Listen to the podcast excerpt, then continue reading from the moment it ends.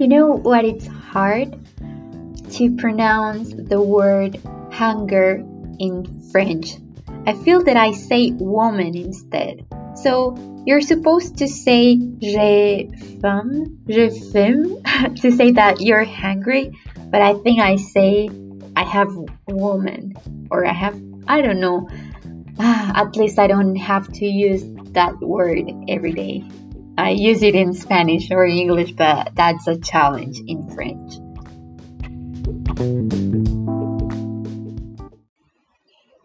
Hi everybody, hola a todos. I hope you had a great semana. Semana means week in Spanish, and this word comes from the Latin septimana, which prefix is sept, and sept in French means seven. So that makes sense that we call it semana because our week, well, it has seven days. So now you know a new word that I'm going to keep using semana. I hope you had a great week. I hope you had a great semana.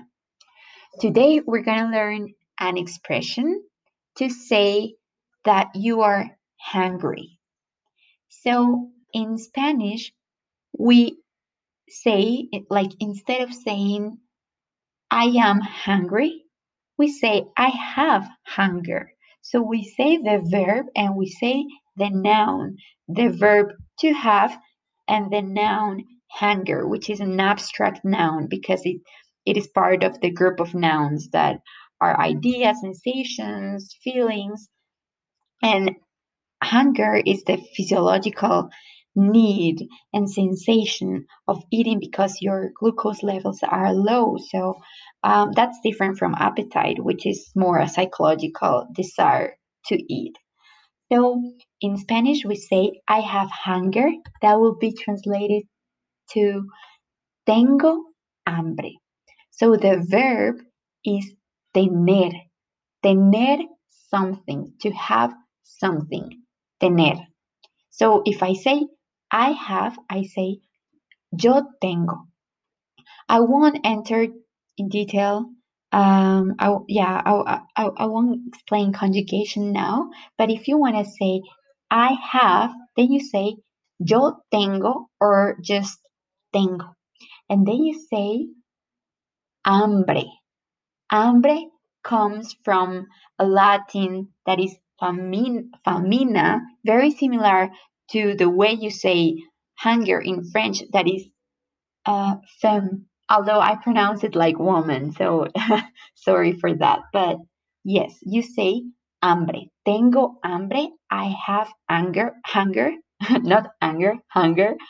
But in English, you will say I am hungry, right? And then we use that expression to say that you really want to eat, that you haven't eaten uh, in a while and, and you're and you want to have breakfast you want to have lunch you want to eat something.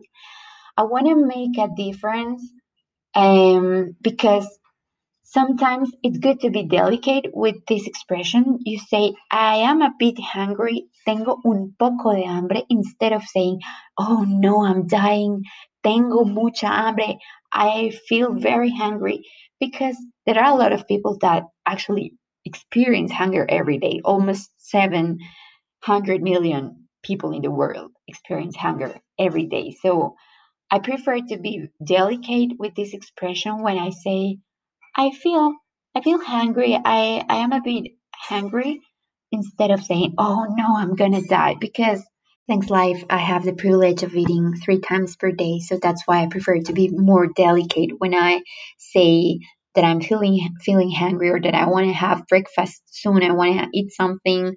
Um, just being more conscious of that. But if you really want to express and share with the world that you're starving and you you haven't eaten in a while, you're totally free to say tengo mucha hambre. Tengo hambre. I am very very hungry. And I hope this expression is useful for you guys. Um, thank you and see you in the next episode. Bye.